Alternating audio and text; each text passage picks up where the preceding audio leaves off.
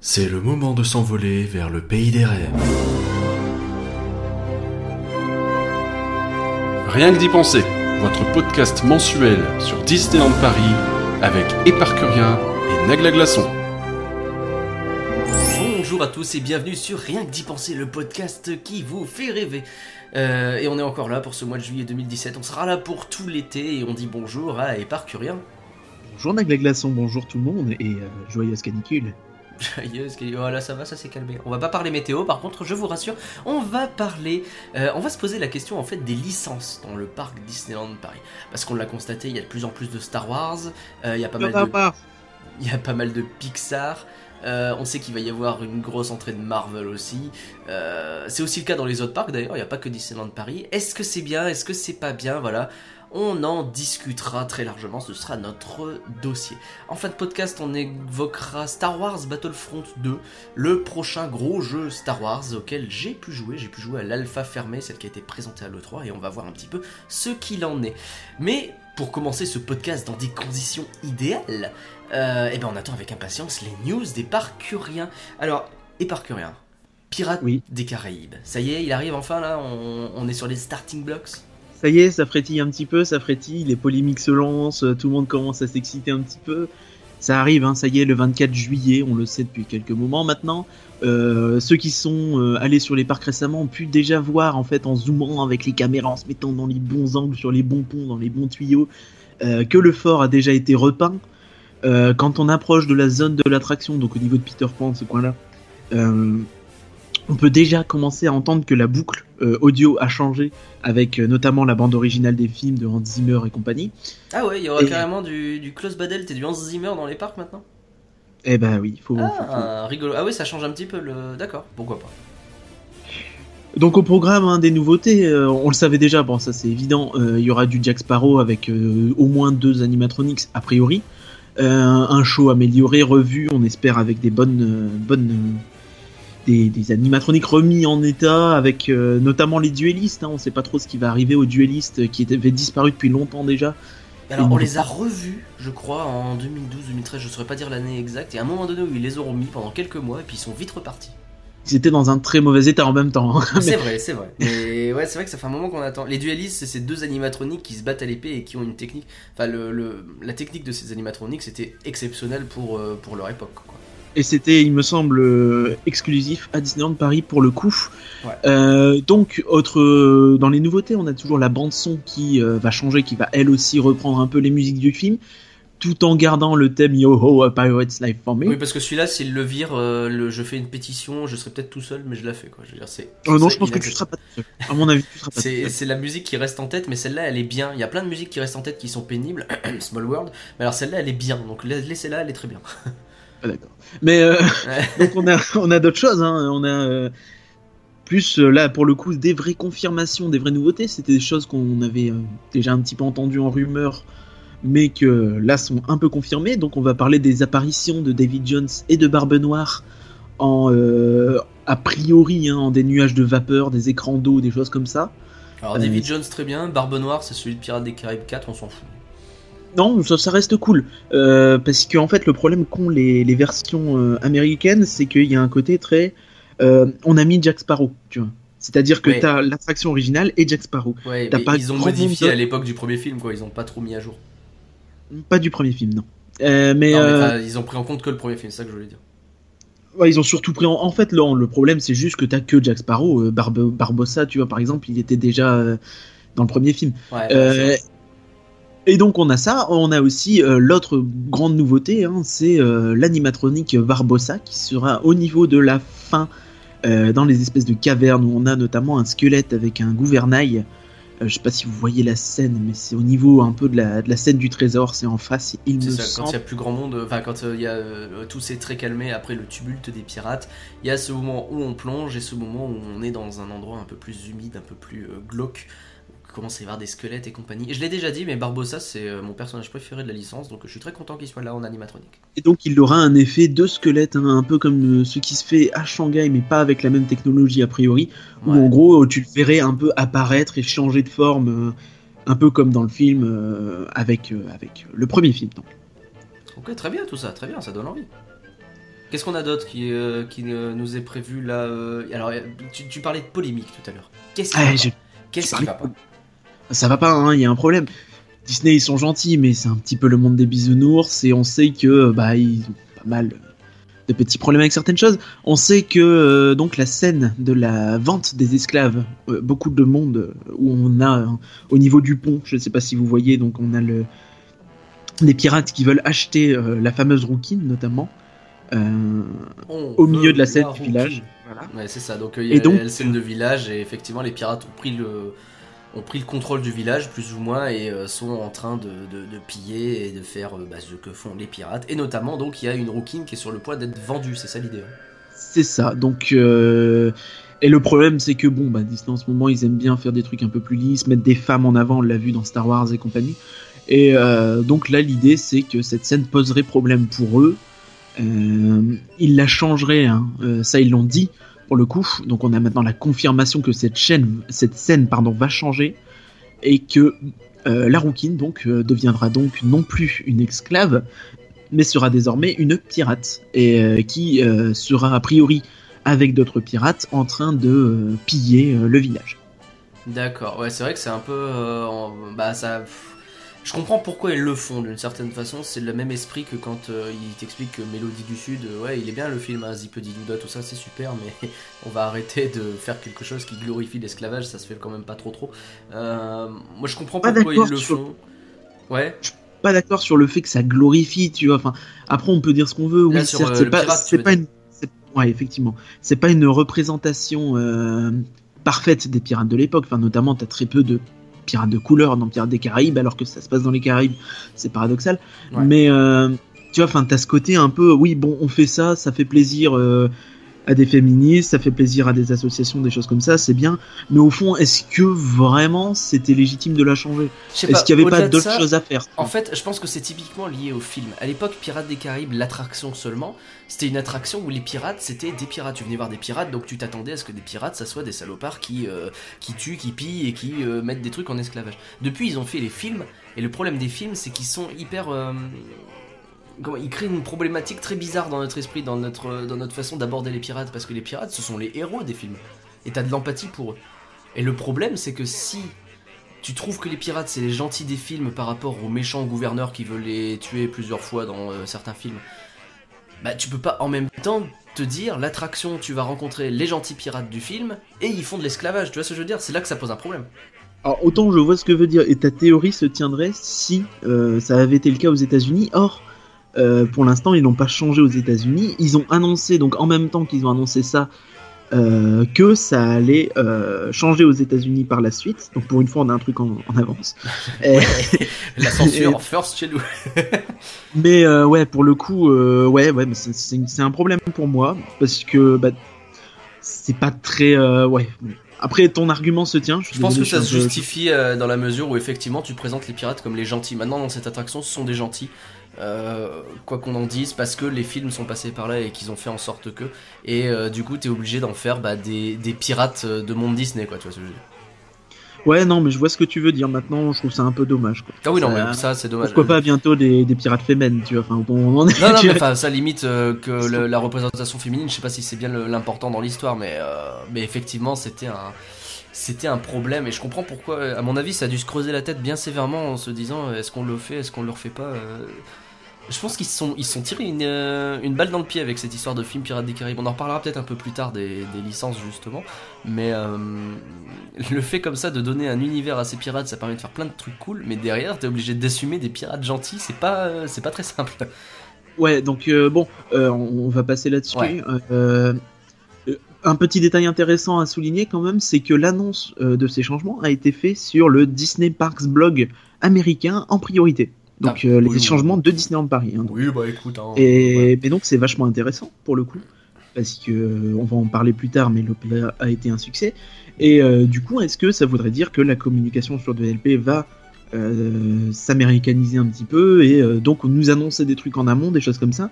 Elle a été reprise en français le lendemain, mais c'était quand même le lendemain, donc ça veut dire que ça a été fait en amont aux États-Unis. Ok, c'est intéressant, effectivement. Et alors, le Blue Lagoon, il devient quoi? Ah ben, autre polémique, hein, décidément ça n'arrête pas. Euh, eh ben, il va changer de nom, il va devenir le Captain's, Captain Jack's restaurant des pirates. Donc, euh, Captain déjà, c'est Jack's- chiant à dire. Déjà, oui, et euh, tu pourrais le traduire un petit peu par le chez le capitaine Jack, en gros. En français, tu sais ce qu'on mettrait. Et euh, donc l'idée, c'est que Jack Sparrow aurait gagné euh, le restaurant euh, dans un pari. Euh, et donc, euh, le propriétaire du restaurant, ce qui justifie le nom, euh, même si c'est un petit peu... ouais, vas-y. C'est un peu facile comme, comme explication. L'intérieur sera a priori reménagé et il y aura un côté très pirate dedans, donc vous serez servi par des pirates et des choses comme ça. Bah, là encore, ça fait une grosse polémique hein, parce que bah, le Blue Lagoon avait ce côté un peu différent des autres restos. Il y avait ce côté un petit peu plus adulte, un petit peu plus posé, calme, cosy. Euh, que n'aura invraisemblablement pas. hein. Enfin, avec un nom comme ça, déjà le nom fait très cheap. hein. Euh, Quoi qu'on en dise, le Captain Jack's restaurant des pirates, c'est un peu comme si tu marquais en gros, ici il y a Jack Sparrow qui vous sert des gâteaux. Tu vois, C'est un, peu- c'est- c'est un peu ce que tu ferais dans un, un jeu de gestion où tu crées ton parc d'attractions, tu sais, tu fais un truc de pirate et tu écris en gros dessus Pirates des Caraïbes, tu sais, pour dire c'est les pirates des Caraïbes en fait. C'est ça. Bon, venez, venez, il y a de la licence, vous connaissez, c'est bien. ouais, Euh, c'est ça. c'est- ça. fait très Walibi, ça fait très cheap. Enfin, c'est vraiment. Walibi qui en prend une en passant, boum. Dans deux minutes, on va parler de Minimoy chez Europa Park. Pardon. Donc, euh, Non, je pense pas. Euh, donc Euh, ouais, donc- effectivement. Alors moi, mon, mon premier regret, c'est que j'ai jamais eu l'occasion de manger au Blue Lagoon. J'aurais voulu le tester avant. moi, mon deuxième regret, c'est que tu devais me le payer, C'est figure-toi. vrai, c'est vrai, merde. Euh, On a raté une occasion. Euh, mais sans parler de ça, euh, donc, d'autres choses hein, au niveau de la polémique. euh, vu le nom, on peut s'attendre à ce qu'il y ait éventuellement des rencontres de personnages. Et euh, globalement, ce que fait Disney à chaque fois que euh, qu'il rencontre ou pas d'ailleurs, euh, qui revisite un restaurant, il, les prix augmentent. On l'a vu notamment au Lucky Nuggets euh, récemment avec les, vrai. les shows, les shows tout pourris de marionnettes. Euh, mais si les prix passent à quelque chose de similaire à l'auberge de Cendrillon, qui est clairement trop cher pour ce qui est servi, Ouais, bon, on va, je sais pas, à voir. Faudrait, faudrait. Un jour, on fera les- un podcast où on parlera des restos et on se fera payer le tout par IGN France. Coucou IGN, Ouais. si vous nous entendez. Alors, euh, ok, bah merci pour euh, ce pas. On a beaucoup parlé de Pirates des Caraïbes quand même, donc on va pouvoir avancer. Je crois que euh, c'est la dernière grosse réhabilitation si on met de côté Cinémagique. Pour 2017, oui, effectivement, c'est la dernière grosse réhabilitation, c'est-à-dire que, hors quelques petites fermetures euh, annuelles d'une ou deux semaines, il y a notamment euh, les tasses hein, du Chapelier Fou qui seront fermées fin août pour une ou deux semaines, Ouais, ça, ça se fait. pas euh, catastrophique. Euh, il y aura euh, effectivement plus de grosses réhabilitations avant janvier euh, et notamment Phantom Manor et compagnie. Ok, bah c'est plutôt une bonne nouvelle quand même. Le, le parc Et est on ouvert. respire un petit Je, peu. je veux dire, on se souvient de l'été 2016 où il y avait deux landes de fermées quasiment. Bon, bah là, ça fait du bien de voir les choses se réouvrir un peu, ça fait plaisir. C'est un peu regrettable qu'il n'y ait pas eu ça pour le lancement des 25 ans, mais bon, ça, ça finit Eh, par ça va. arriver. Et mine de rien, quand tu vois le, le marathon que ça a été ces 25 ans pour tout préparer, je trouve qu'ils s'en sortent quand même plutôt bien. Euh, ok, la forêt de l'enchantement, ça y est, ça rouvre aussi. Et oui, on est super content parce que c'est vachement chouette. Euh, donc ça a rouvert le, le 1er juillet, donc il y a trois jours, si je sais bien compter. Euh, Bravo. le show a été, euh, oui, au moment de la diffusion, le show a été revisité. hein.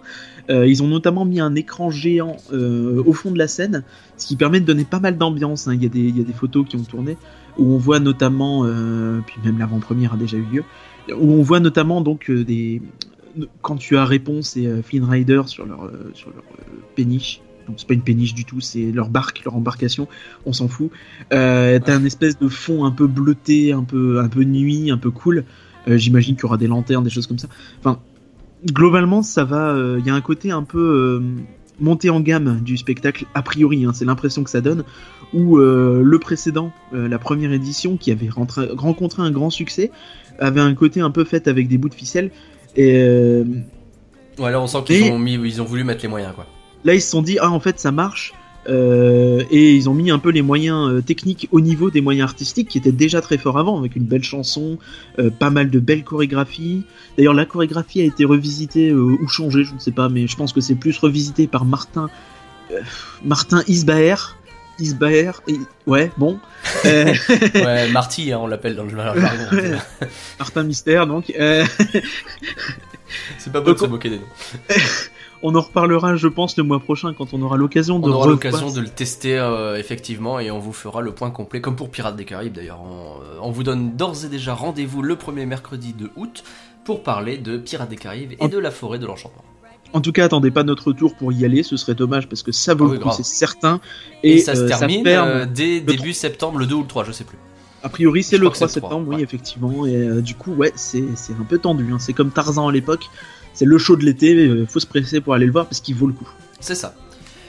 Ok, alors, on a euh, de l'actu pognon qui nous arrive sinon. Eh oui, je l'ai dit tout à l'heure, hein, ça y est, l'OPA, c'est fini. euh, on va pouvoir avancer maintenant. Donc, euh, la Walt Disney Company, hein, suite à un suspense assez insoutenable, a réussi à rassembler 97%, 97,08% des actions, même pour être précis. On se moque Euh, du sachant- suspense, mais sur la fin, on avait la crainte quand même qu'ils avaient l'air de galérer un peu quand même. Ah non, non, non, mais je suis sérieux quand je parle de suspense. D'accord. C'est qu'il y avait vraiment quelque chose. euh. Ah ça pouvait sonner, mais honnêtement, il y avait des doutes. Même si tu te dis, bon, un groupe comme Disney, a priori, ils ont quand même assuré leurs arrières. Bah, il y a eu une- un doute qui s'est créé, beaucoup de monde qui s'est posé la question. euh, il semblerait que même en interne, il y avait des incertitudes. Et euh, donc finalement, hein, ils ont eu 97,08. On rappelle qu'ils voulaient 95% des actions. Et euh, donc ils ont pu faire ce qu'ils ont voulu, c'est-à-dire retirer de l'action de la bourse et être désormais les seuls maîtres à bord. hein, les seuls, ils ont plus de compte à rendre à personne. Ils ont plus à faire semblant d'écouter euh, deux trois actionnaires dans une assemblée générale où euh, globalement on leur envoyait des trucs dans la, fia- dans la face.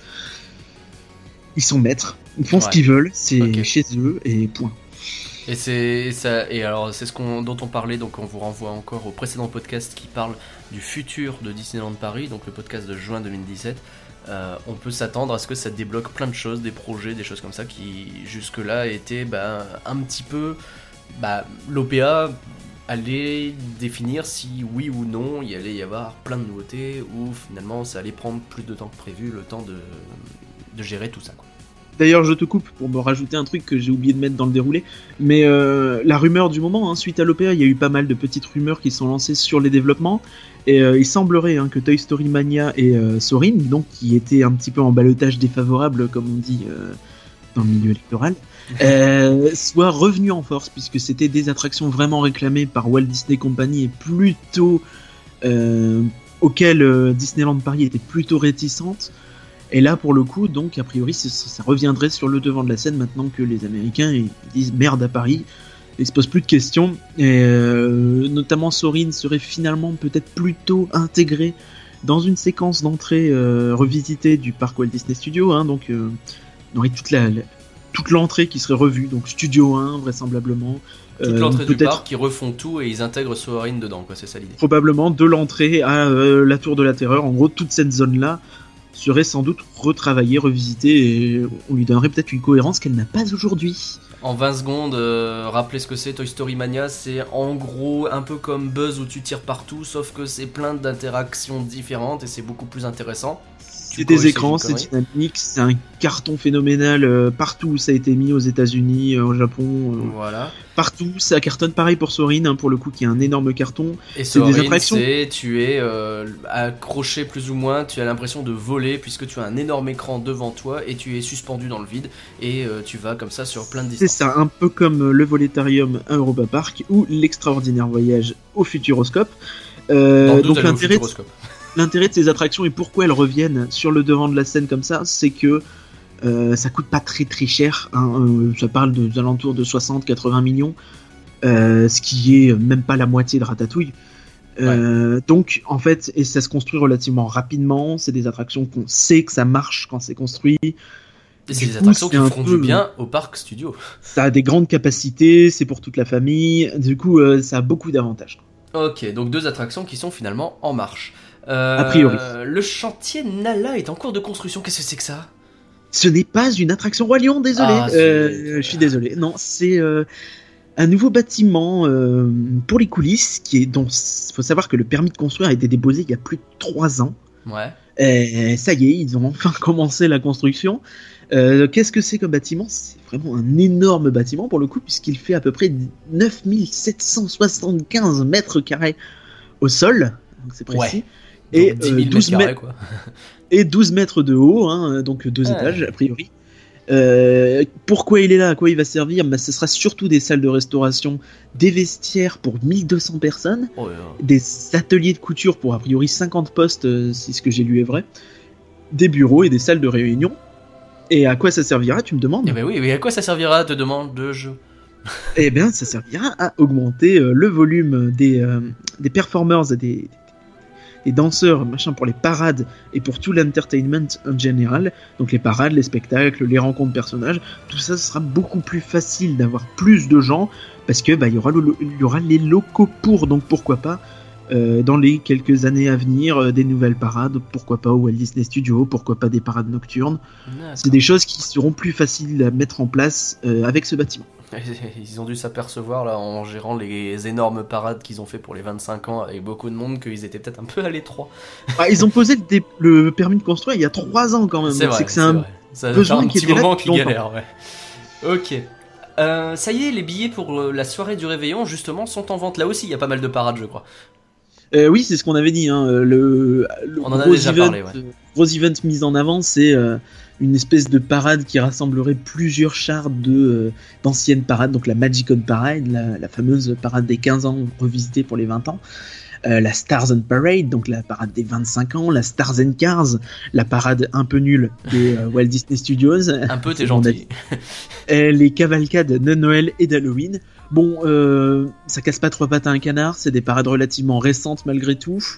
Euh, on est déçu parce qu'on n'a pas eu plus d'infos sur le programme, contrairement à ce qui était dit par certaines personnes. Mais on Euh, connaît le prix. Et oui, mais ça on le savait déjà, le prix. euh, donc ça va de 29 à 49 euros selon si vous êtes résident, si vous avez des passeports annuels, normaux ou Infinity parce que vous êtes riche. Euh, 49 euros pour une soirée qui va de 18h à minuit, 1h, je sais plus. on en a parlé déjà un petit peu, c'est pas donné. On rappelle que hum, si vous prenez un, un réveillon, un menu réveillon, euh, vous avez accès euh, gratuit à la soirée, ce qui est euh, heureusement j'ai envie de dire, oui, parce que le réveillon au Disneyland Hotel de mémoire c'est dans les 400 euros. Est-ce que vraiment on peut réclamer derrière 50 boules pour une soirée? Je ne pense Écoute, pas. euh, ça se prend, ça se prend. Et alors, je crois que tu voulais finir en nous parlant, c'est un truc que je ne pensais pas qu'on ferait dans ce podcast, de Donald Trump, dis donc. Ah, mais c'est intéressant de parler de Donald Trump. C'est une histoire qui dure depuis quelques mois en fait, où il y aurait eu quelques problèmes. euh, Parce que je sais pas si tu connais, je pense que tu ne connais pas parce que tu es un inculte. Cette attraction euh, américaine, le Hall of Presidents, Ouais.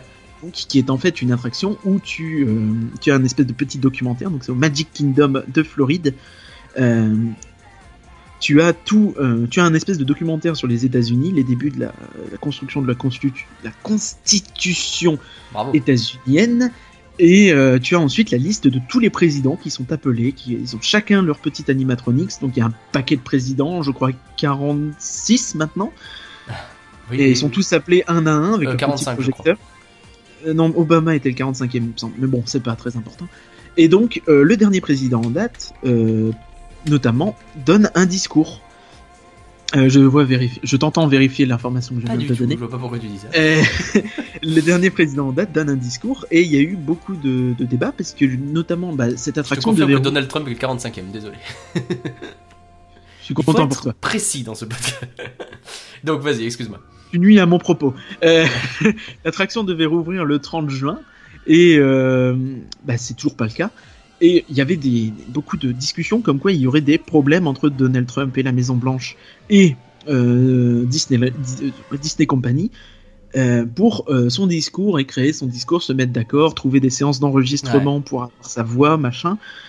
Et euh, donc beaucoup de bruit qui ouais, finalement ils vont peut-être euh, ne pas avoir de discours. Ce serait peut-être aussi un moyen de protester parce qu'on sait que Disney n'est pas très fan de Trump. Hein. Ouais. On se rappelle de, de Bob Iger qui avait euh, quitté je ne sais plus quel Il a conseil. quitté ouais, le, le groupe de conseil, il y avait un certain nombre d'entrepreneurs qui conseillaient Trump pour essayer justement de le faire infléchir sur certains trucs.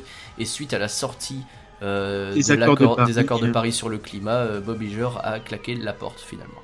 Donc il y avait eu cette petite tension là et euh, donc on a eu la confirmation euh, hier que euh, finalement non, euh, il, Il aura bien priori, un discours. d'accord. Et c'est surtout on avait peur qu'il soit là mais qu'il ne parle pas. Tu vois, un côté un peu Ouais. euh, Bon, ok, il est là, mais euh, il s'était- après, si- quand on voit la liste des présidents, hein, euh, ceux qui connaissent un peu euh, la politique américaine, il y a Nixon, il y a, Bush- il y a Bush Junior, donc Hmm, il n'y a pas que des gens bien. c'est vrai. c'est vrai. Euh, cela dit, euh, j'adorerais une attraction comme ça avec Hollande ou Sarko, etc. Je pense que c'est très, très Pas moi. rigolo à Disneyland Paris. Il faudrait qu'ils y aillent, ça pourrait être très rigolo. Avec une petite Marseillaise, non, c'est pas du tout l'ambiance. Euh, Pas du tout. C'est comme quoi on n'est pas du tout dans la même culture. Non, Euh, euh, on en a fini. Est-ce que tu veux peut-être ajouter des petits points à Jada très très rapidement? Parce qu'on a déjà C'est ça, mal de petite, temps. ru- petite rubrique agenda hein, qu'on va essayer de tenir pour euh, vous. Des Informations importantes du mois à venir. Donc on a la soirée Electroland le 8 juillet, euh, qui a priori fait pas carton plein. Hein, euh, semblerait que ce soit assez vide pour l'instant. On rappelle Aïe. que ce- j'ai plus les prix, mais c'est assez cher. Ouais, Euh, Il y aura ouais. dans le lot euh, Steve Aoki, Nervo, euh, Michael Calfan, Steve Orlinski et un dernier que je n'ai pas noté. Euh, Bravo. On l'appellera Jean-Pierre. autre date plus importante, euh, c'est la D23, donc euh, la, la convention biannuelle, donc il y a le tous les deux ans, donc je sais pas si c'est biannuel en fait, Euh, et qui sera en fait donc, euh, bah, on aura a priori des infos sur tout ce que fait Disney hein, dans l'univers des, des films live, dans l'univers des euh, jeux vidéo avec Kingdom Hearts 3.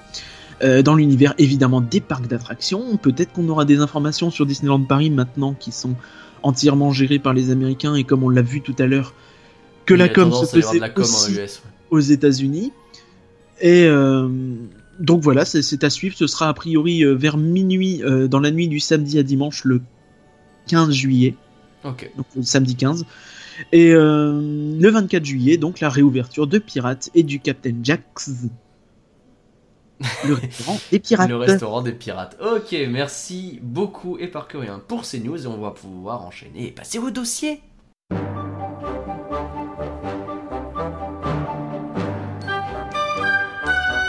Mesdames et messieurs, et vous les enfants, voici le dossier de Rien que d'y penser.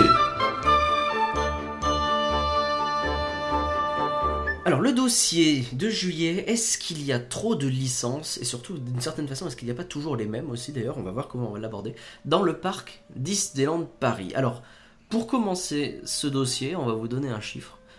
Depuis 2005, donc 2005 c'est la sortie de Space Mountain Mission 2, donc ça fait quand même il y a bientôt 13 ans, il y a eu deux nouveautés majeures dans les parcs qui ne soient pas soit du Pixar, soit du Lucas, donc Star Wars et compagnie.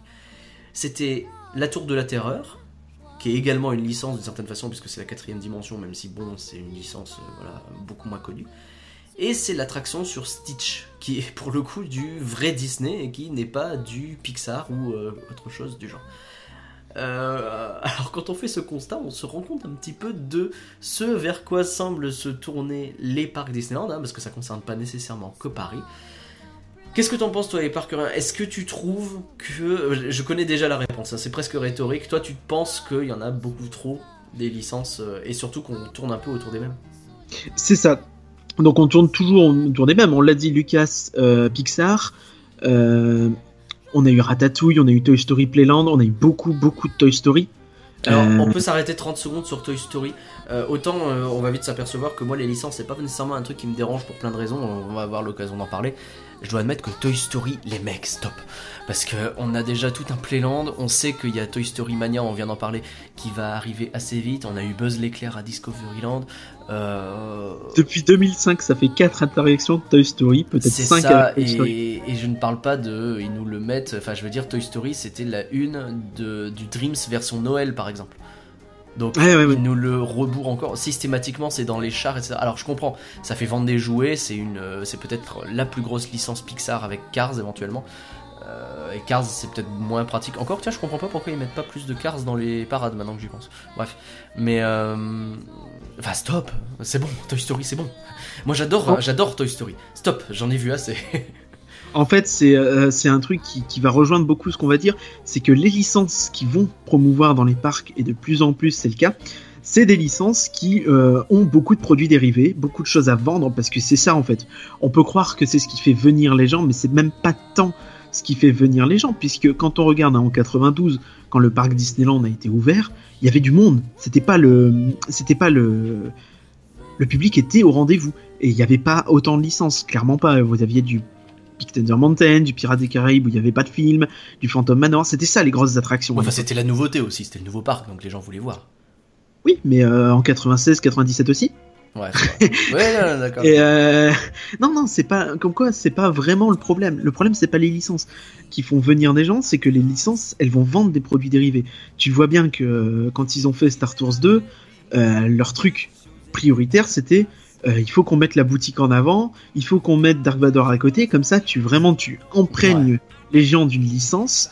Tu les fais vendre. Euh, on a parlé de Pirates des Caraïbes, mais c'est tout à fait ça. Euh, le restaurant surtout.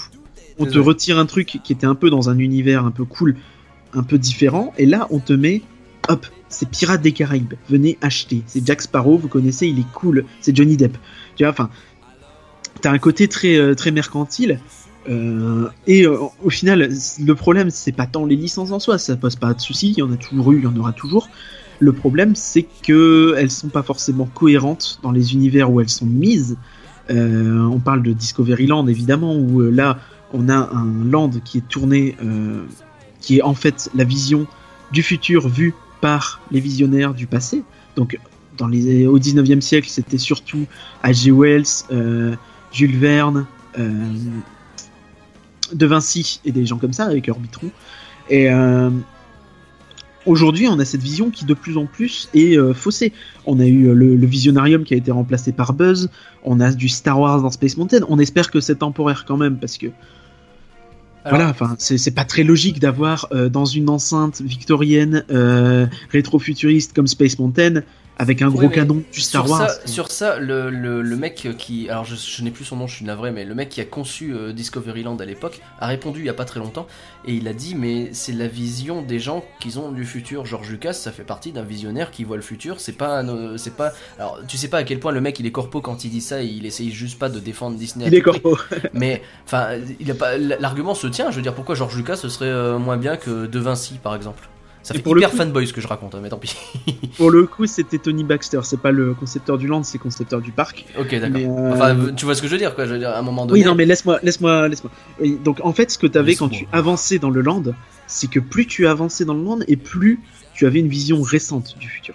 Tu vois, donc tu avais au début, donc on l'a dit, hein, Verne, Wells euh, et compagnie. Et quand tu avançais, tu avais au fond, tu avais Spielberg avec EO, Captain EO, Michael Jackson avec Captain EO, encore une fois, et effectivement George Lucas avec euh, Star Wars. Donc c'était des visions plus récentes du futur, Ouais. tel qu'il était imaginé. Et du coup, tu avais un peu cette dynamique-là, et ça permettait d'avoir un peu le mélange des deux, qui était cassé par euh, Space Mountain, ce qui fait que du côté de l'entrée de Frontierland, de Discoveryland, tu voyais pas le fond Star Wars, tu vois. Tu voyais, euh, t'étais vraiment dans un univers victorien, et quand tu avançais, là, effectivement, tu rentrais dans un monde un peu plus entre les deux. Pas forcément une réussite, bon, tout le monde peut en discuter, c'est du goût de chacun, mais euh, t'avais cette notion de continuité et t'avais euh, cette cassure entre les deux qui faisait que t'avais quand même l'idée de base était là. C'était, il faut savoir que Discoveryland a été fait comme ça parce que ils se sont rendus compte en faisant les Tomorrowland et surtout euh, des dizaines d'années après les Tomorrowland que bah euh, t'avais beau vouloir faire un truc futuriste, bah dans 10 ans le futur d'aujourd'hui il est dépassé. Tu vois. Oui, oui, non, c'est clair. Et du coup tu finis par avoir faire une course comme ça et c'est pas tenable. Ouais. Donc c'est mieux de faire plutôt un un, peu truc un peu romantique de le futur, qu'est-ce que c'était dans le passé, quoi. C'est Ce ça. qui est un peu, un peu rigolo à voir. Euh, je vais revenir sur ce que tu disais un peu plus tôt. Tu dis le- les licences, c'est pas ce qui fait venir les gens dans les parcs. Je pense que c'est pas vrai ça et que au contraire, faire plein de Star Wars, ça peut être utile. Moi, en fait, je vois quand je bosse pour jeuxvideo.com par exemple, dès que je parle d'un parc qui intègre du Nintendo ou même du Harry Potter, ça fait vraiment fantasmer les gens. C'est terrible, mais c'est comme ça. Ça c'est vrai et on peut pas le mentir. Enfin il suffit, on va, je vais être honnête. Euh, Universal quand ils ont lancé leur land Harry Potter qui est magnifique, Ouais. Ils ont explosé leur fréquentation. J'ai pas les, j'ai pas Mais les oui. ordres de grandeur, mais c'est du, du domaine du doubler la fréquentation. Et on le voit bien d'ailleurs, rien que les- la visite des coulisses de Harry Potter à Londres, là, qui est blindée euh, systématiquement et qu'il faut réserver deux mois à l'avance pour avoir une chance d'y aller, on en sait quelque chose. Certes, non, mais euh, ça c'est quelque chose. Mais maintenant, ce que j'ai à te dire, c'est que si tu fais quelque chose de bien foutu, euh, ça pose pas de problème. Le problème, c'est de le mettre dans quelque chose où c'est pas cohérent, tu vois. Ouais, Euh, je comprends, mais. Alors, autant, je suis d'accord avec toi sur euh, le Star Wars dans Space Mountain, mais on a dit qu'a priori c'était temporaire. On l'espère parce On le- que ça a l'air, vu les nouveaux trains, ce serait pas cohérent que, que ça le soit pas. effectivement. Mais euh, autant que le fond du parc devienne du coup très très Star Wars comme ça a l'air d'en prendre, bah, on garde fi- finalement l'idée que tu te faisais, là, ce que tu défendais il y a quelque temps. Ah, mais dans ce cas-là, moi, ça me va le problème près, hein. c'est Buzz éventuellement, qui à l'entrée n'a rien à faire là, et là on est d'accord, on revient sur le trop plein de Toy Story d'une certaine On est tout à fait d'accord. euh, le problème, c'est Buzz. C'est quelque chose que je me dis tous les jours. le problème c'est Buzz. Et effectivement. Mais euh, tu vois, enfin, encore une fois, je vais revenir sur un autre sujet, mais euh, la Tour de la Terreur. Ouais. Il y a une licence. Elle est là. Ok, elle est pas forte, mais c'est pas la, c'est pas la question en fait. C'est pas de savoir si c'est une licence importante ou pas. C'est une, une question de savoir que tu as un univers hollywoodien Mhm. tu vois, qui a été créé autour. Ok, il vaut ce qu'il vaut, il est dégueulasse, d'accord. Mais t'as un univers hollywoodien et dedans, on a mis une licence qui s'intègre parfaitement. Ce serait une licence plus forte. Tiens, imagine une licence forte dans ces idées-là. Je, je, je l'ai pas là comme ça sur, euh, sur le bout de la langue, mais Ouais, je vois ce que tu veux dire. ouais. une licence forte à cet endroit-là et tu as quelque chose de parfait. Tu vois, il n'y a pas le problème, tu vois. C'est comme Pirates des Caraïbes. Dans les faits, euh, t'as une zone des Caraïbes, t'as une zone pirate, t'as une zone aventure. Tu mets la licence Pirates des Caraïbes, ça pose pas de problème. Ouais. C'est euh, Non, même, il faut que ça s'intègre. Il faut que ça s'intègre. C'est sûr que si tu la tour de la terreur telle qu'elle est actuellement, tu mets comme ils ont fait aux États-Unis les Gardiens de la Galaxie 2, bah tu seras peut-être content d'avoir, euh, euh, pas forcément deux d'ailleurs. Tu seras peut-être content d'avoir les Gardiens de la Galaxie, mais euh, ça n'a rien à faire là. Effectivement. Et à, à contrario, hein, là où on gagnerait en licence et en cohérence, c'est tu changes backlot qui veut rien dire. Mm. Parce que t'as, euh, techniquement, c'est censé être euh, les coulisses, machin, on, on s'en fout, les effets spéciaux. Et t'as Armageddon et Rock'n'Roller et euh, Moteur Action. Ça Euh, n'a pas de sens. Autant Moteur Action et Rock'n'Roller et Armageddon, tu peux dire, ouais, vaguement, on te montre des effets spéciaux, des choses comme ça. Mm. Autant Rock'n'Roller, tu vois, je vois pas le rapport. Et le meet and Spider-Man à côté, donc on y. Ouais, oui, non, mais tu vois, enfin, clairement, là, si tu intègres le tout en Marvel, pour moi, c'est positif. Oui, oui, clairement. Et euh, on- alors, la question que j'ai envie de poser vis-à-vis de Marvel, justement, puisqu'on en parle, euh, j'ai l'impression que les gens sont déjà gavés de Marvel à cause du nombre de films. Est-ce qu'il n'y a pas un risque que ce soit le cas aussi en termes de parc Alors, je dis j'ai l'impression parce que ça se vérifie pas forcément dans les box-office, les films continuent à attirer les gens. Effectivement. Mais figure-toi que j'ai la même impression que toi. hein, C'est que je le vois par exemple au boulot ou des choses comme ça. Euh, en fait, c'est même pas tant que le fait qu'il y ait énormément de films Marvel. C'est le fait que maintenant le genre super-héros est. euh, Est-ce qu'il est saturé? Je ne sais pas parce qu'ils ont l'air de marcher les films. Bah, mais ouais. tu vois, enfin, t'as tous les mois un film de super-héros. T'as eu Logan, t'as eu Wonder Woman, t'as eu euh, les Gardiens de la Galaxie. Tu vas avoir Spider-Man le mois prochain. Tu vois, enfin, c'est Ouais, non-stop c'est constamment t'as un nouveau film de super-héros. Et euh, à mon avis, euh, est-ce que faut voir si le marché finit par se normaliser Tu vois, c'est toujours pareil. Quand t'as un truc qui se crée, t'as tout le monde qui se fonce dedans. Est-ce que ça va marcher? Qui va s'en tirer? Est-ce qu'on va se rendre compte que deux films par euh, finalement ça marche En fait, c'est juste une habitude à prendre? Mais là, ça fait 10 ans quand même. Je veux dire, euh, pour une bulle, ça dure quand même. Je dis pas que c'est non, ça fait 10 ans, mais il y a 10 ans c'était pas comme ça. Il y a 10 ans t'avais Disney. Ouais, ouais, ouais. t'avais pas grand chose d'autre. T'avais Spider-Man vite fait, mais euh, c'est tout, tu vois. Mm. Aujourd'hui, t'es dans une situation différente où t'as la Fox, t'as euh, DC Comics, t'as. Tu vois, du coup, pour revenir sur le parc, euh, tu penses que Marvel, c'est une mauvaise idée d'en faire? Je, je ne sais pas. Honnêtement, je ne sais pas. Moi, je me dis que, à mon avis, aux États-Unis, ça marchera, ça cartonnera. Le problème, c'est que, ben, en Floride, ils ont pas vraiment le droit d'utiliser, c'est compliqué, parce que les droits sont à l'Universal. Euh, mais en Europe, en France, euh, pour moi, c'est risqué. J'ai pas, honnêtement, je pense que c'est risqué, que peut-être que dans 10-15 ans, euh, on se dira c'est ringos de ouf, tu vois. Ah, ça, Super ringard. ça va peut-être se vieillir assez rapidement, effectivement. Ok, donc là on a parlé un peu des licences qui sont un peu partout. J'aimerais bien qu'on parle un petit peu des licences qui n'en sont pas, mais qui le deviennent petit à petit. Je m'explique. Typiquement, tu parlais de Pirates des Caraïbes. C'est vrai aussi pour Phantom Manor, dont on a déjà eu un film avec Will Smith, euh, hey mec, qui est... euh, bon, c'est un film quoi. Il y en a un autre qui est en chantier, de ce que j'ai compris, Qui serait en chantier. hein. qui serait en doute. chantier. Il y aurait Euh, Guillermo del Toro dessus, mais euh, a priori ça va pas se faire. Enfin, c'est tous les ans. Ça fait des années et des années que c'est en chantier, donc. euh, Ok. Euh, on sait qu'il y a, il y a d'autres attractions aussi qui ont. Il y a Jungle- de, voilà, pas forcément de Paris. Jungle, Jungle Cruise euh, qui est dans presque tous les parcs au monde, euh, si ce n'est le nôtre, avec euh, The Rock notamment, qui devrait arriver, je crois, en 2019 dans ce coin-là. Du coup, est-ce que c'est pas un faux problème puisque finalement n'importe quelle attraction Disney est susceptible d'être une licence. Donc de base, qu'il soit déjà une licence à la sortie, ou qu'il en devienne une, ça change pas grand chose en fait. Pour moi, le problème, en fait, c'est que t'as justement. C'est à la fois un problème et une qualité que ne comprend pas Disney. C'est que bah, ils ont des forces créatives de fou à Imagineering, tu vois. Il y a des mecs qui sont doués pour créer des univers, pour créer des choses super cool sur lesquelles tu peux construire pour faire des licences. Maintenant, je pense que c'est peut-être plus risqué pour eux de le faire dans ce sens-là. D'accord. Parce, Parce que, que- c'est plus facile de, ok, ton film marche, tu fais la licence dessus, mais euh, si ton attraction marche, bah, elle va peut-être marcher, mais c'est pas dit que le film marche derrière, c'est pas dit que l'attraction marche qu'à moitié, tu vois. C'est peut-être plus facile pour eux d'aller dans le sens, on fait le film, et après, si ça marche, on fait l'attraction.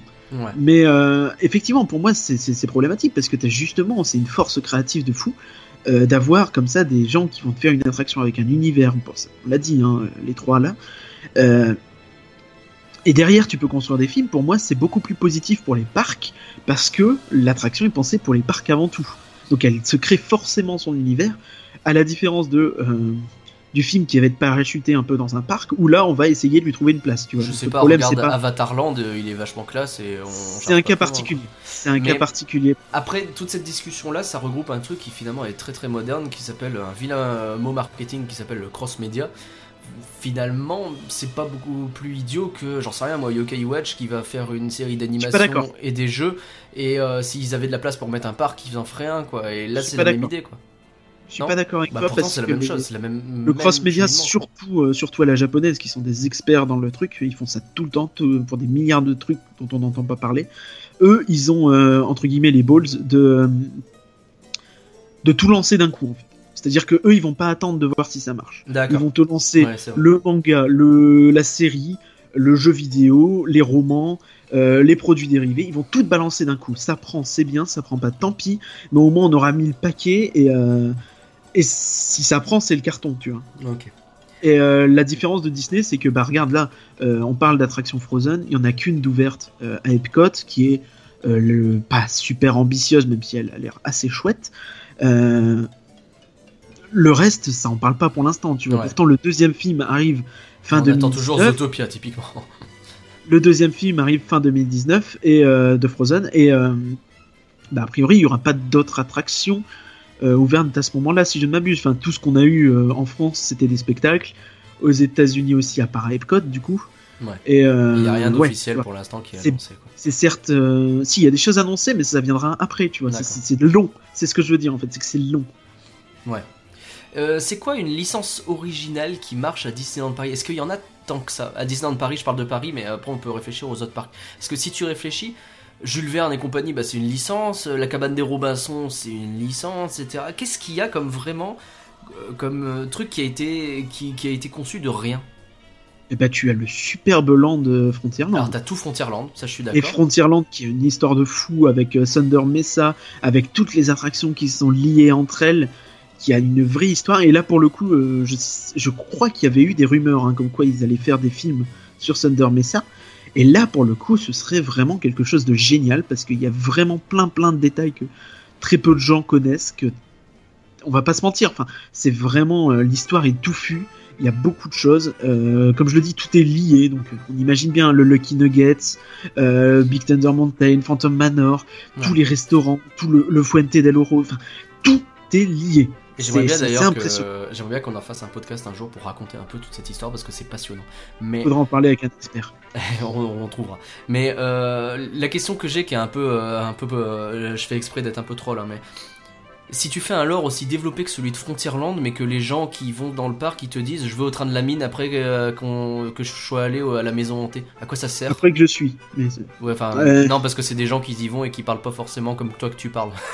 D'accord. non mais euh, Euh. si on fait, tu vois, tu vois ce que je veux dire? Tu crées un lore de malade sur Frontierland, personne le connaît, il est écrit nulle part à part dans des obscurs blogs dans un coin et dans un Non, bouquin ça, en fait, qu'un concepteur va sortir trois ans plus tard. Euh, Ça, c'est non mais attends, attends. Ça c'est un problème purement parisien en fait. Ouais. C'est un problème que t'as beaucoup moins ailleurs parce que à Paris t'as ce souci en fait d'avoir plein de langues différentes. Et euh, notamment dans Phantom Manor, hein, ça avait longtemps parlé d'avoir une narration euh, dans les Doom Buggies, donc les véhicules.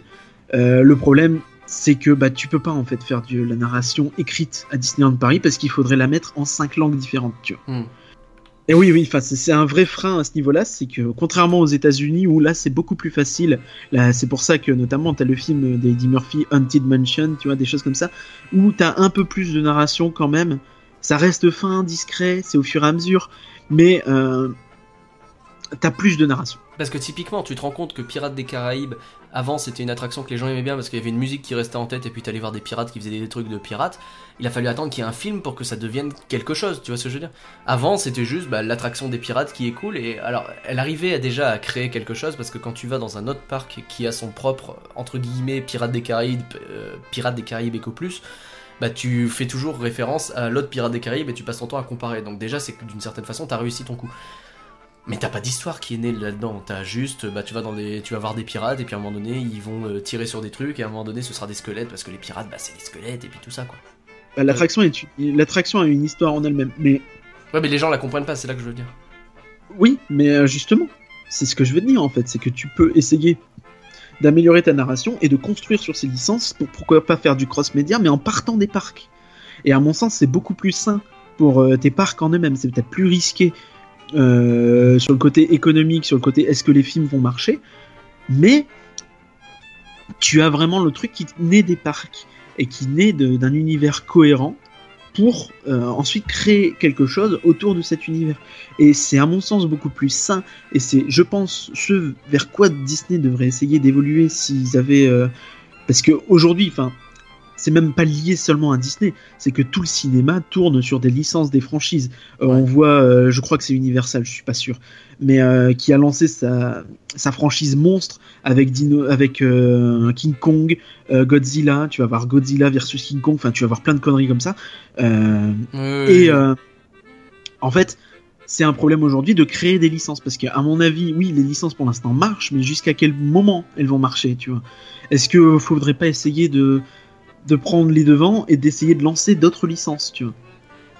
Est-ce que c'est pas plus simple justement Est-ce qu'on va pas arriver dans un monde où euh, les licences seront des trucs existants que tout le monde connaît et où tu vas piocher à droite à gauche et tu t'occupes juste de les faire grandir un peu en faisant des sous-licences à droite à gauche d'un peu plein de trucs Moi je comprends que quand tu euh, vas dans Space Mountain, bah, c'est quand même vachement plus simple d'avoir un amiral Akbar, même Eco Plus, qui te dit bon on va attaquer telle planète, tu pars, tu connais les vaisseaux, tu connais les lasers et puis tu connais la musique. Euh, que d'avoir une histoire de Terre à la Lune. Alors pour le coup, la Terre à la Lune, c'est pas super complexe à comprendre, mais enfin, je sais pas. Pour moi, c'est plus simple pour eux de créer autour de ça. Pour moi, je suis pas d'accord. Et c'est là notre désaccord fondamental. je suis pas d'accord. Pour moi, justement, notamment, c'est un point intéressant parce que tu as la différence de est-ce que c'est bien fait, est-ce que c'est pas bien fait? Et pour moi, là, euh, Space Mountain est parfait à ce niveau-là. C'est que euh, je vais même pas te parler de Star Wars, je vais te parler de De la Terre à la Lune et de Mission 2. Euh, parce que de la Terre à la Lune, t'as un postulat qui est simple, qui est clair et qui est épique en soi parce que ça répond à un, imaginaire un peu collectif, tu vois. on va sur la Lune. T'as même pas besoin de connaître Jules Verne, le titre en soi il est épique, tu vois. Et euh, tu vas sur la Lune, tu vois la Lune et tu redescends sur Terre. Tu vois, enfin, t'as pas besoin d'avoir une licence pour créer quelque chose de fou. Et euh, on va avoir, il va y avoir bientôt le centenaire de la mort de Jules Verne, je crois. Et je me demande si à ce moment-là, ils vont peut-être pas essayer de recentrer sur le Jules Verne. Pourquoi pas faire des films dessus aussi? Parce que tu vois, enfin, il y en a déjà eu par le passé. 20 milieux sous les mers, c'était, euh, je crois, dans les années 50 ou 60, un film Disney. Et euh, tu vois, enfin, il y a à faire.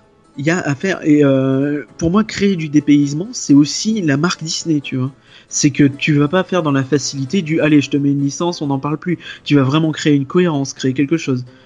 Euh, voilà, tu vois, enfin, c'est ça. Après, je pense qu'on tourne peut-être un peu en rond, mais j'ai un autre sujet. C'est intéressant. Et euh, si est-ce que tu as un autre point que tu souhaitais aborder?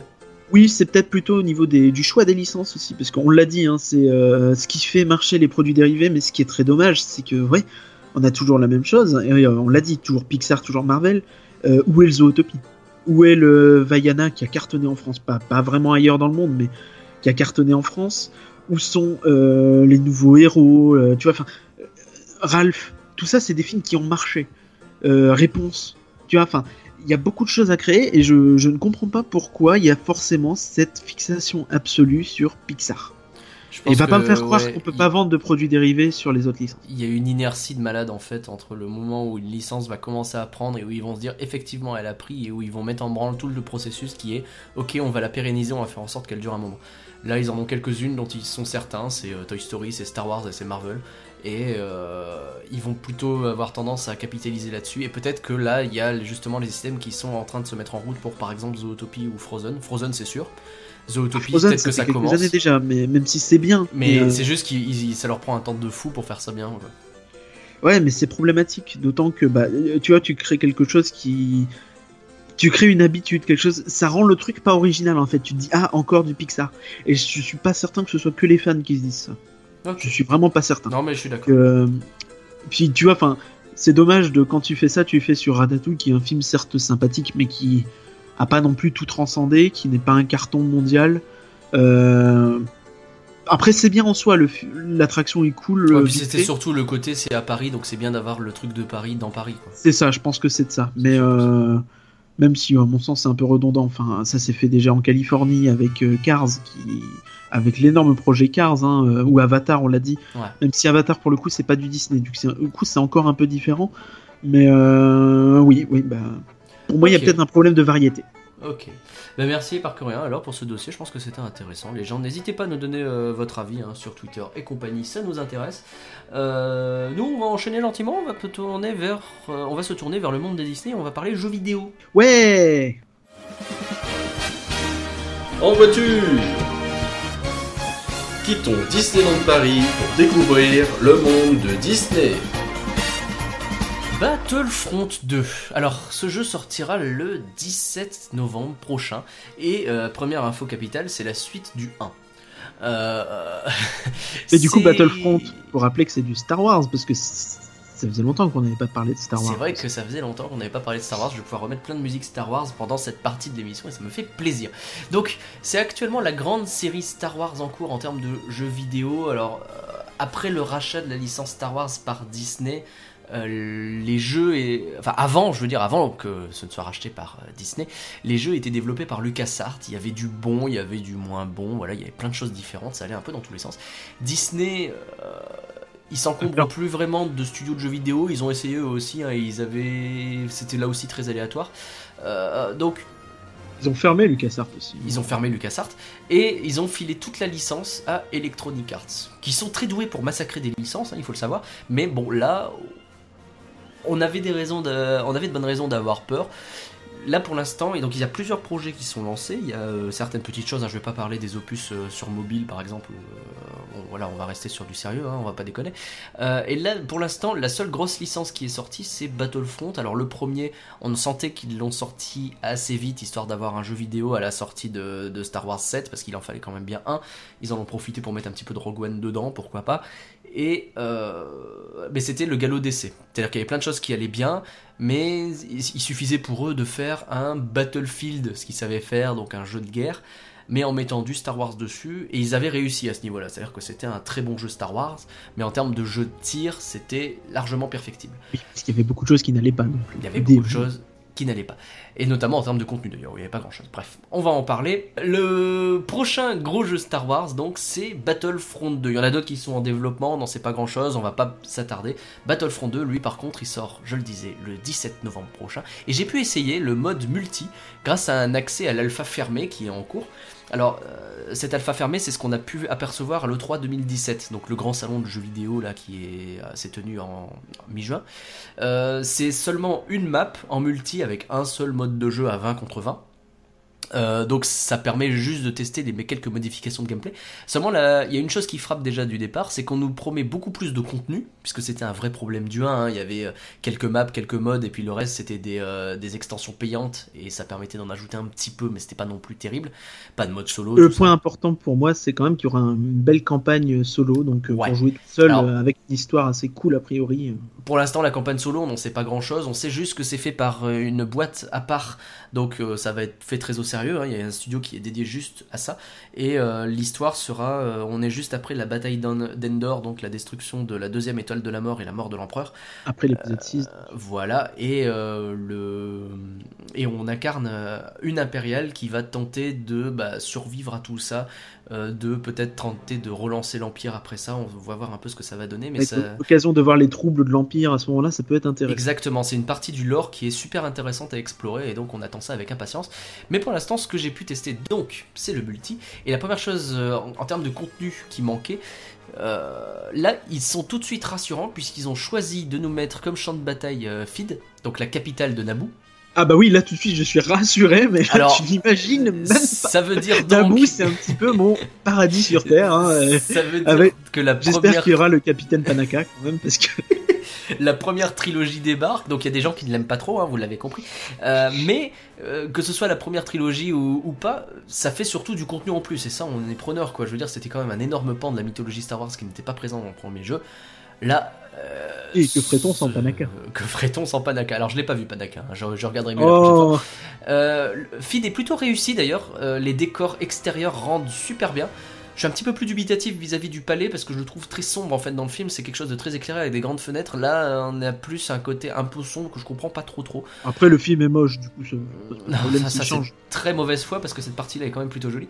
Euh, on est en pleine guerre des clones, donc on va jouer tour à tour soit les clones, soit les droïdes de la Fédération du Commerce. Ah bah voilà, Euh, là suite je suis emballé. Pardon. Cesse de troller.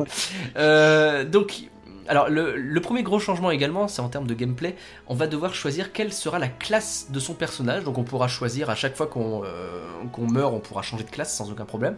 Les classes sont les mêmes pour les deux camps. C'est quelque chose qui peut paraître bizarre, mais ça se justifie plus ou moins parce qu'il faut que ce soit quand même équilibré. Et ça donne que dans le accès. premier il n'y avait pas de classe, que tu choisissais ton arme. C'est ça, tu choisissais juste ton arme et quelques pouvoirs et t'en faisais comme ça un peu ta classe à ta sauce. Là, t'as des classes qui sont dédiées et elles vont avoir chacun des armes et des pouvoirs différents. Alors, on peut avoir un pouvoir qui va se retrouver d'une classe à l'autre, ça c'est pas un problème, mais il va y avoir euh, des, des spécificités quand même, notamment parce que bah, ça permet d'avoir des, des builds, c'est-à-dire des. euh, des euh, Comment traduire build? Très sympa ça. Euh, Enfin, le- la construction combinaisons, voilà, de- des de- combinaisons, de merci. personnages, Des combinaisons qui qui seront bien. bah, qui seront pour moi- définis euh, de base d'une certaine façon, sachant que tu pourras quand même largement personnaliser tout ça.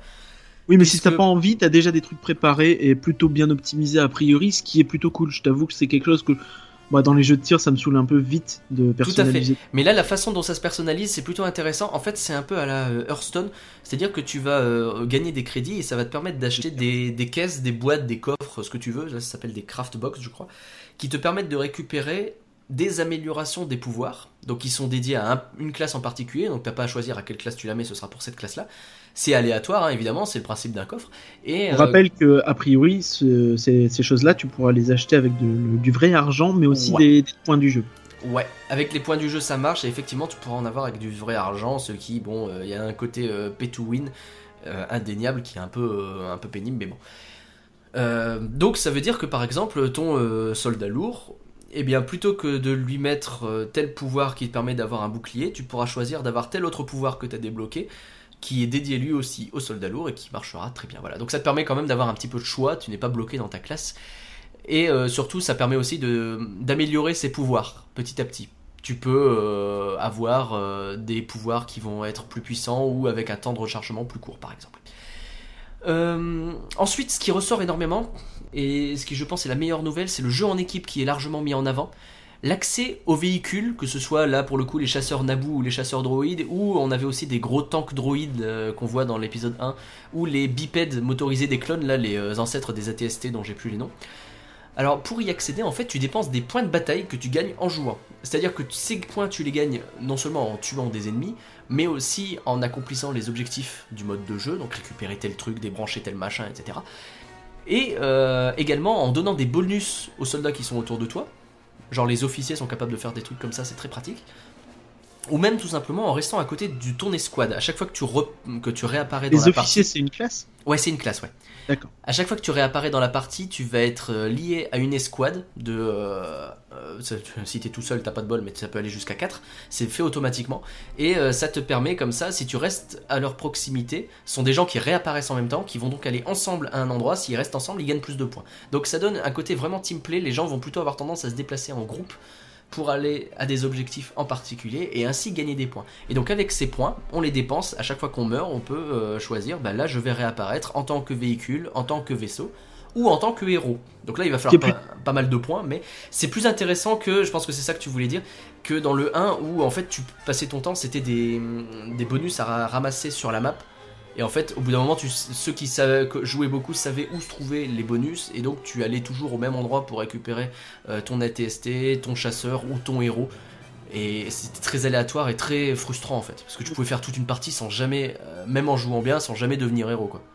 Moi, ce qui m'intéresse, c'est euh, déjà, est-ce que les gens qui jouent mal vont quand même, qui sont un peu nuls, tu vois, est-ce qu'ils vont quand même avoir la chance d'avoir des héros et des choses comme ça, ou ça va être compliqué pour Le héros, c'est compliqué parce qu'il faut beaucoup de points, mais euh, les véhicules euh, sont débloquables assez rapidement quand même. Il faut pas tant de points que ça. C'est-à-dire que même en juste restant à côté de tes potes, en faisant en sorte de pas trop te mettre en avant, en étant un officier qui va soigner ses potes par exemple, euh, ou en ramassant les objectifs, etc. T'as déjà moyen de, ramasser pas mal de points et normalement, il faudrait vraiment pas avoir de bol pour pas réussir à avoir un seul véhicule pendant toute une partie. Je le dis clairement. D'accord. Du coup, peut-être plutôt plusieurs. D'accord, du coup peut-être ce qui m'arrange, euh, enfin ce qui est intéressant à ce niveau-là, c'est que par rapport au premier, où tu avais un peu cette impression de je réapparais, je cours, je me fais tuer, je réapparais, je cours, je me fais tuer, un peu l'impression d'aller au casse-pipe constamment en fait. Mais là, euh, en plus, comme tu as tendance là, à ça permet un petit peu. Ouais, c'est ça, c'est ce que je veux dire. Donc, ça permet de, de plus créer des escouades et des espèces de. Ouais, très clairement. Ça crée un vrai objectif et une vraie une véritable implication dans le jeu en fait où tu vas pas juste essayer d'avancer de survivre et peut-être de tuer deux trois mecs et éventuellement d'avoir un objectif quoi. Exactement. Et euh, alors après, ça c'est toujours pareil, il faut voir comment les gens jouent, hein, parce que c'est euh, sur le premier Battlefront, ce que tu dis était très vrai dans certaines parties. Il y avait par contre d'autres parties où ça se passait super bien parce que les mecs avaient envie de jouer convenablement au jeu et où c'était vraiment euh, passionnant à jouer. Je pense que c'est un an après la sortie du jeu où il n'y avait plus que les trois fans hardcore du, du truc. C'est un peu ça, c'est un peu ça. Mais du coup, en fait, au niveau de l'équilibrage du jeu, tout simplement, Electronic Arts a la main sur ça maintenant. Là où avant ils pouvaient pas faire grand chose pour améliorer ça, maintenant ils ont la main pour le faire en équilibrant tout simplement les points que tu gagnes. Donc c'est intéressant. Et alors pour avoir accès aux héros, donc c'est la même chose, il faut beaucoup de points. Et les héros qui étaient disponibles, alors on a deux anciens qui sont de retour, Boba Fett et Han Solo. Alors qu'est-ce qu'ils foutent là? Bon, c'est une alpha, donc ils ont mis les héros qu'ils avaient, ils les ont mis là, et puis c'est très bien. Et deux petits nouveaux, Dark Maul, qui est ce qu'il fout là un petit peu, à la rigueur tu peux comprendre, parce qu'effectivement dans les séries animées il revient, mais enfin c'est bizarre. Et puis il est super apprécié hein, comme héros. il est très apprécié, mais et puis sur Naboo c'est pas déconnant non plus de le voir, mais techniquement dans un combat de la Fédération du Commerce il aurait rien à y faire. Et Rey de Star Wars 7, alors elle débarque de nulle part, on comprend pas du tout. Mais c'est pareil, euh, c'est pour montrer il y aura du Star Wars 7, hein. là on est complètement dans de la com, faut pas chercher plus loin. En fait, à ce côté, euh, on sait si, euh, par exemple, est-ce que l'Empire est, marqué. Euh, les factions seront différentes à chaque fois, du coup, à chaque partie Parce que là, t'as la Fédération du Commerce et les clones, mais t'auras pas, du coup, t'as pas les rebelles et les choses comme ça. Du coup, les héros que seront jamais. Je pense, alors je pense que, en plus de la façon dont c'est fait, ce sera pas comme avant où quand tu chopes un token de héros, tu choisis entre les 18 héros qui sont disponibles pour la faction et puis c'est parti, tu vois. Là, je pense que ce sera par map puisque la façon dont c'est fait, c'est que tu as déjà deux véhicules, tu as, un certain nombre de véhicules qui sont disponibles. Donc là, par exemple, tu avais les chasseurs Naboo pour du côté des clones, ce qui est un peu bizarre déjà en soi, on peut se poser la question. Euh, et t'avais donc ces deux héros là. Donc ce qu'on peut imaginer, c'est que quand ils auront terminé le jeu, quand ce sera plus une alpha, on aura accès aux véhicules clones quand tu seras sur une map qui sera dédiée à un combat entre clones et droïdes, avec comme héros bah, des Jedi, je suppose, de l'ancienne République, donc peut-être Obi-Wan et Anakin de l'époque. Euh, tandis que si t'es droïde, et eh ben peut-être que tu auras, j'en sais rien, Grievous, ce sont des gens qui n'ont pas été révélés du tout, donc pour l'instant, non, c'est pas plus, ça je dis ça un peu au pif. Mais euh, je pense que c'est comme ça que ce sera fait, plutôt. Et, du coup, c'est intéressant, parce que du coup, d'une partie à l'autre, effectivement, si tu la partie suivante, tu te retrouves sur Hot, et ben là, ce sera Rebelle contre Empire, avec euh, Luke Skywalker et Leia d'un côté, et Dark Vador de l'autre, quoi. Ouais, et ça nous permettrait d'éviter de limiter le problème Boba Fett qui et pas vraiment de l'Empire. On le met toujours comme un méchant, mais il n'est pas du tout chez l'Empire, Boba Fett. Il est indépendant. Ouais, il est très lié, mais oui, effectivement, il est normalement beaucoup plus indépendant. Bref, euh, j'avance un petit peu. Il y a quelques soucis quand même euh, sur, euh, ce truc, sur cette build pour l'instant. Donc on est sur une alpha, hein, donc ça va encore être largement perfectionné. Je parlais des vaisseaux, ils vont trop vite. Donc sur cette map, ils servent absolument à rien. On peut rien en faire. Ils ont aucun intérêt en fait. hein. En plus, les objectifs leur permettent pas de briller. L'équilibrage entre les classes est pas terrible. Genre, le soldat lourd, il a tendance à être très très puissant. Alors après, là encore, euh, faut voir aussi les joueurs s'ils arriveront à, à apprivoiser les autres classes. Et puis c'est de l'équilibrage, hein, tout ça. C'est souvent pareil au début d'un jeu où euh, généralement tout le monde a l'impression que telle classe est plus puissante, puis au fur et à mesure tu te rends compte que ah bah non peut-être pas en fait. C'est ça. Il y a Donc, des contres. on peut attendre de l'équilibrage. Euh, tout ça, ça peut se régler, donc et ils ont largement le temps de le faire. hein. Ils ont jusqu'à novembre, euh, il va y avoir des phases de bêta, il va y avoir des choses euh, très bien pour tester tout ça. Euh, on a déjà parlé de la campagne solo, on va attendre aussi de voir ce que donnent justement les vaisseaux qui eux aussi ont l'équipe, une équipe de développement dédiée, les gens qui euh, développaient Burnout, bon pourquoi pas, c'est eux qui avaient fait l'expérience VR de, euh, du premier Battlefront qui était plutôt cool, il paraît.